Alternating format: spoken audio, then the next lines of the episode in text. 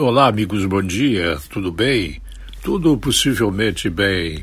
O Supremo Tribunal Federal rejeitou possibilidades de reeleição de Maia e de Alcolumbre, Rodrigo Maia e Davi Alcolumbre. Essa maioria ela foi formada com votos de Faquim, Fux e Barroso.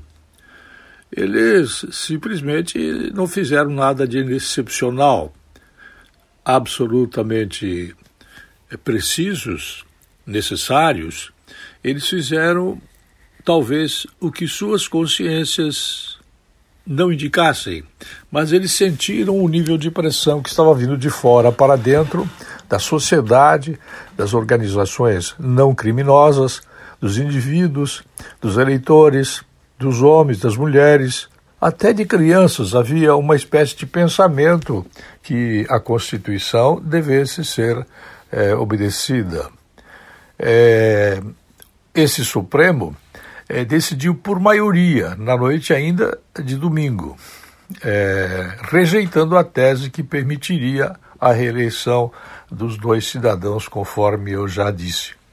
O julgamento em plenário virtual, iniciado na sexta, terminou no final da noite de domingo, e com os votos dos ministros Faquim Barroso, Luiz Fux, todos foram contra a reeleição, virando o placar até então favorável. Os ministros Marco Aurélio Melo, Carmen Lúcia Rosa Weber já haviam apresentado os votos contrários à constitucionalidade de reeleição para as presidências das casas do Congresso em uma mesma legislatura.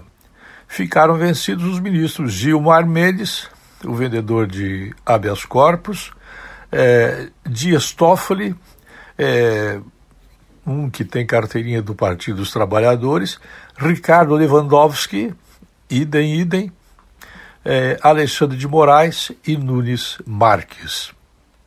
Eu volto logo mais.